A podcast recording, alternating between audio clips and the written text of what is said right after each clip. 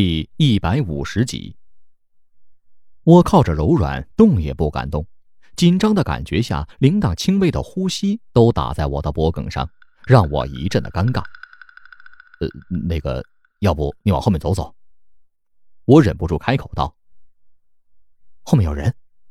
他轻轻的回道。我这才想起了路远，这家伙多少是个病号，还是不要挤到他。我很讨厌吗？铃铛的声音很小，小到我都差点没听见。他这么问，我一时间不知道该怎么回答他。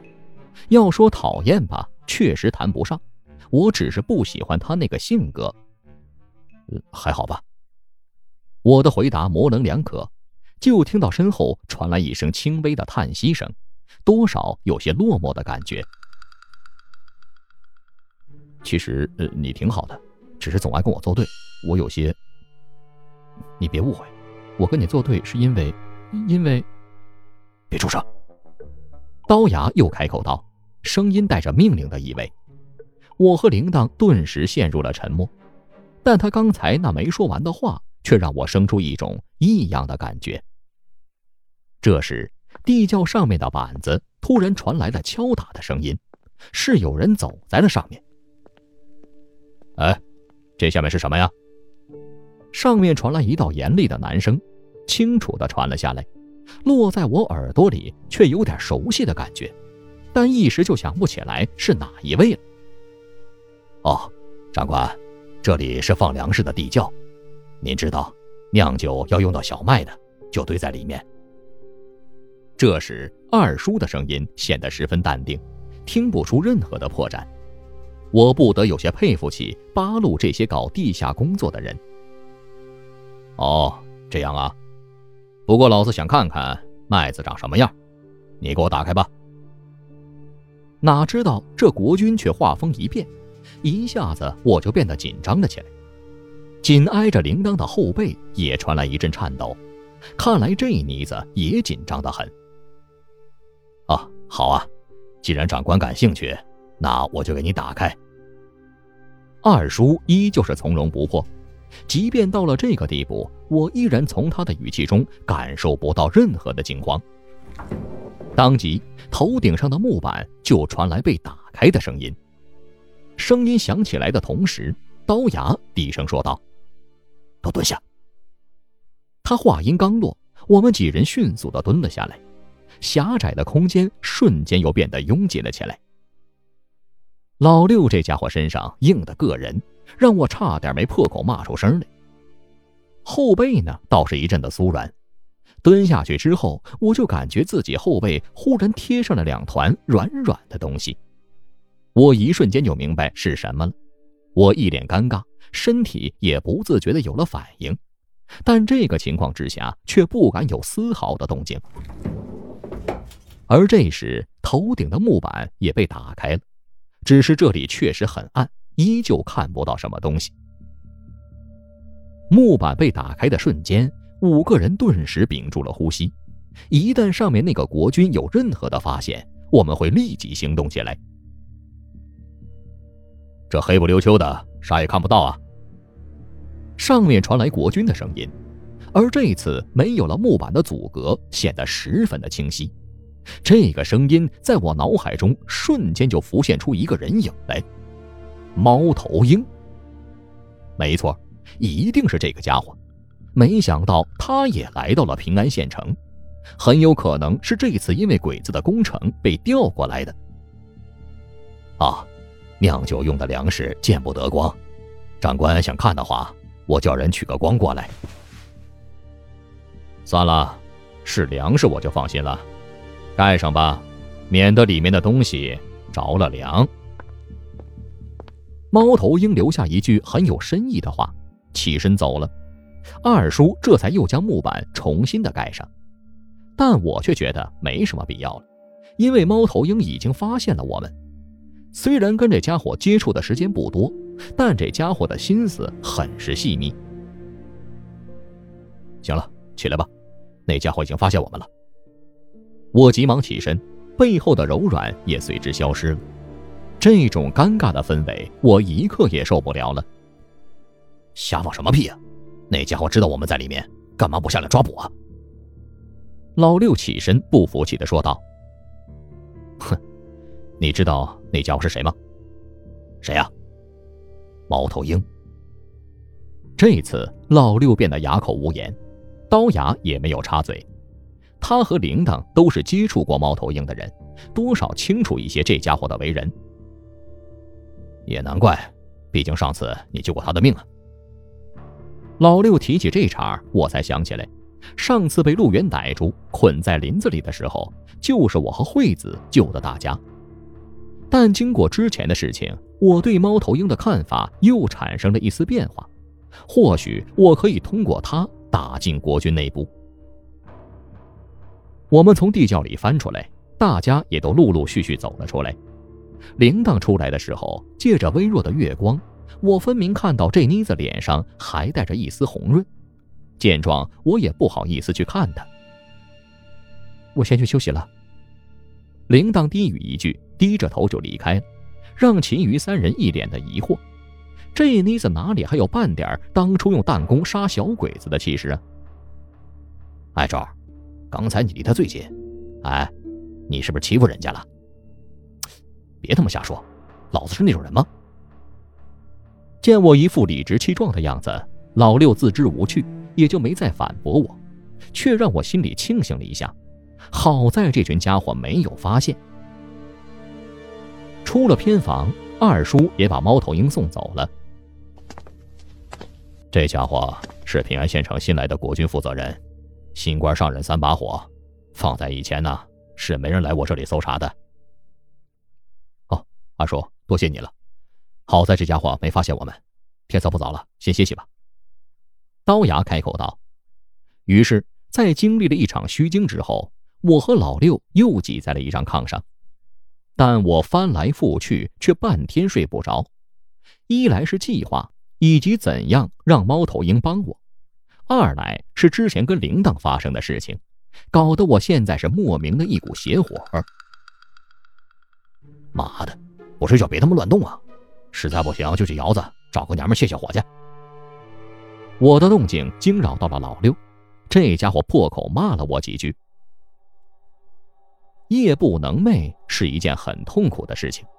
我就这样睁着眼睛，一直等到了天色蒙蒙亮，黑皮老六的呼噜声依旧是此起彼伏着。一声木门被打开的声音，烈龙探头走了进来。道牙哥和铃铛姐有事离开了，他们临走的时候让我告诉你们，尽量不要待在这里。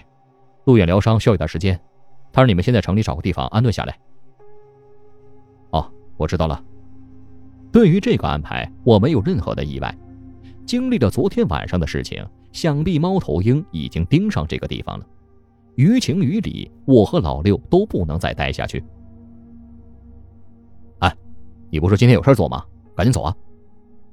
我一脚踢在老六的屁股上，这家伙的反应有些激烈，噌的一下就坐了起来。妈的，谁？我一脸黑线。别睡了，咱们该离开了。等老六缓过神来，我们离开这里的时候，太阳已经出山了，沐浴着舒服无比的阳光，一时惬意无比。你准备去哪儿？走在街上，我忍不住问道。拿点东西，以后用得着。拿东西？哎，就老道士那个院子，以前我偶然看到他往自己房间里藏过东西，只是不知道是什么，现在他还不知道能不能出来呢。咱们过去拿点值钱的家伙事儿。行啊，老六，我怎么就没想到呢？废话，你他妈一天光顾着勾搭娘们儿呢，你还有这心思？啊行了，别废话了，城里有国军，我们行动还小心一点。老六声音一变，我也失去了跟他争下去的心思。老六带着我在平安县城的小巷子里绕来绕去，不多时，我们重新出现在了那座破旧的小院面前。只是现在的小院看上去比离开前更加的清冷了。哎，老六，你说他们会不会已经回来了？放屁！咱们能活着出来那是万幸，指望一个老头和一个怪物，他们怎么能出来呢？那那还有陈大锤呢？闻言，老六猛地一拍脑门：“哎呦，他妈的！我怎么把这家伙给忘了？赶紧去看看，别让他把好东西都拿走了。”做事，老六就要推门，而我却一把拉住了他。“哎，有人！”我们俩迅速的藏在一旁的巷子里，这里正好可以看到院子，而那个声音也是从院子里面传出来的。我很疑惑，难不成是陈大锤回来了？而这个时候，院门也应声而开，我和老六却看到了吃惊的一幕。从院子里走出来的有三个人，我们都认识：刀牙、铃铛、陈大锤。三个人不时的低语，显然是很熟悉的样子。见状，我和老六相视一眼。都从对方的眼中看到了满满的疑惑。既然这里已经没事了，你就先回根据地吧，到时候会有其他任务分配给你的。刀牙开口对陈大锤说道，而我这时也忽然想起当初贴在城门口的通缉令，上面写的陈大锤正是共党余孽，没想到这个消息竟然是真的。那好，县城就交给你们。我这就回去复命，不过这院子里一定有老道士藏着的宝贝。现在他不在，我也找不到地方。你们没事就来找找吧。好，你放心吧。三人便在门口分开了。刀牙和铃铛没有耽搁，应该是赶回酒馆了。想不到陈大锤这家伙是真人不露相啊！哼，现在这个年代有几个简单人物啊？行了，既然他们找不见，那就便宜咱们了。我和老六当即就朝着院子走了过去，反正里面已经没人了，我们也不必担心会被人当成贼抓起来。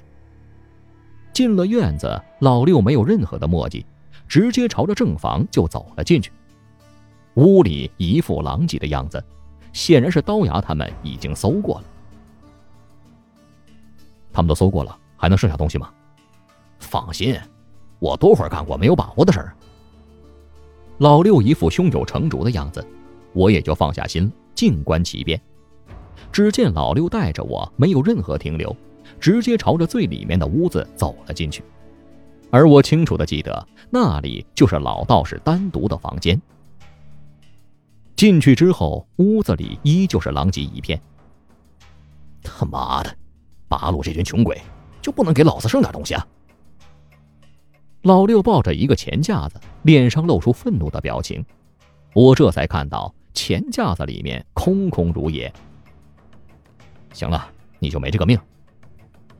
老六随手把钱架子扔在地上，目光盯着一旁光洁的木桌，脸上却又重新焕发了兴奋。我却疑惑无比，这家伙莫不是被气出病了吧？这光秃秃的桌子上能有什么东西？走。你瞧好了！黑皮老六喊了一声，突然将那张木头桌子给搬了起来，扔在了一旁。随即，他俯下身子，对着桌子后面那堵墙敲了半天，然后一脚就踢在了上面。我就看到那土糊的墙面被这家伙一脚踢开了一道口子，里面竟然暗藏玄机。哼，也是老子运气好。当初侥幸看到老家伙在这里鬼鬼祟祟的，没想到真让我给找着了。别墨迹了，快看里面有什么东西！我急忙催促道。老六伸手在里面摸了半天，然后捞出来一本泛黄的古籍。他娘的，咋就一本破书啊！老六见状破骂了一句，伸手继续进去摸索，但却没有摸到任何东西。得。好东西都被八路那帮家伙拿走了，咱们呢啥也没落下。我却并没有在意老六的话，目光已经被那本泛黄的古籍给吸引住了。把书给我。这东西有个屁用啊，又不能卖钱，老子干脆撕了它。见状，我急忙从老六的手里夺过这本古籍，入手一看，十分古老的样子，还是线装的。书本正面的右上角用正楷写着整整齐齐的四个字儿：“鬼脸古书。”看到这四个字儿，我脸上露出震惊的表情，呆滞了好半天。赵儿，你看到啥东西了？这本书能卖钱不成？是老六把我拍醒的。黑皮，我告诉你，这本书不要告诉任何人，只能你我二人知道。啥破书啊，还值得你这样大惊小怪的？能把咱们身上鬼脸除掉的说？什么？老六一听，惊叫一声，脸上满是震惊之色。最近很多事闹的，我已经忘记身上还有这么个东西。现在突然想起来，我不由自主的拨开了衣服，露出了肚皮。果不其然，这个家伙又发生了一丝变化，脸上的皱纹变得淡薄了许多，一双鬼魅的眼睛也愈发的摄人心魄，嘴角微微上扬，露出邪异的笑容。我下意识一个机灵，把衣服又放了下来。老六，你有没有发现？发现什么？这东西越来越像我了。我惊吓之余，发现了这个很诡异的事实：鬼脸的样子的确是越发的跟我接近了。我操！你不说我还没发现呢，倒是有点像啊。老六的脸上也露出担心的表情，下意识的揭开自己的衣服，想瞅一瞅自己身上的鬼脸有没有发生变化。我顺着看了过去。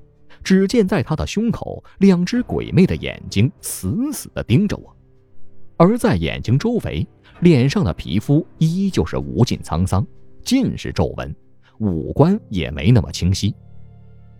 见状，老六松了一口气，而我却疑惑起来：为什么我自己身上会出现这种变化？我和老六身上的鬼脸都是在原始森林里感染的。要说到现在，唯一不同的地方。那就是药水儿。我猛然想起了自己把药水揣在身上那段日子，也就是在那段日子里，鬼脸产生了一些变化，甚至一度潜伏在我的体内，不曾出现。赵，你说到时候他会不会取代你呢？老六在一旁低声道：“以前或许会担心这个问题，但现在不会了。有了这东西。”或许能够解决鬼脸的问题。我重新看向了手中的鬼脸古书，不知道为什么，单从这四个字儿，我就敢断定，这本书一定可以解决鬼脸的问题。那你还磨叽啥呀？赶紧看书想办法呀！老六见我这么自信，忍不住开口道：“我、我、我看不懂上面的字儿。”我尴尬的回道：“之前拿到书，我就匆匆的翻了几页。”但那上面竟是一些奇怪的字符，以我十几年的阅历，竟然没能第一时间认出这些字迹是什么意思。不是吧？你他妈不是说自己读过几年私塾吗？老子认识汉字，可你看这什么玩意儿？说完，我把书给了他。老六接过书，刚翻到第一页，竟然出乎我意料的看了进去。见状，我愣了半天。这家伙什么时候也开始认字了？你不认识也难怪，这不是字儿。老六淡淡的开口道：“这上面都是一些道家的符字，跟汉字根本不是一回事儿。”你怎么知道的？我一脸不信的问道。老道士那学来的，很有可能这本书也是他抄过来的。啊？那你能认出来吗？我惊喜的说道。想不到有一天我还要在这方面请教黑皮老六。不行，我需要时间。符字这种东西很不规律，我需要推理才能明白上面的意思。闻言，我也松了口气。只要老六花点时间能够搞清楚上面的意思，我们也就不必再找那个道士了。好，那破解的事情就交给你了，要尽快，早点把这东西除掉，我也能早点轻松啊。老六认真的点了点头。陆渊养伤这段日子，咱们先住这儿吧，反正这破地方也不会有人注意的。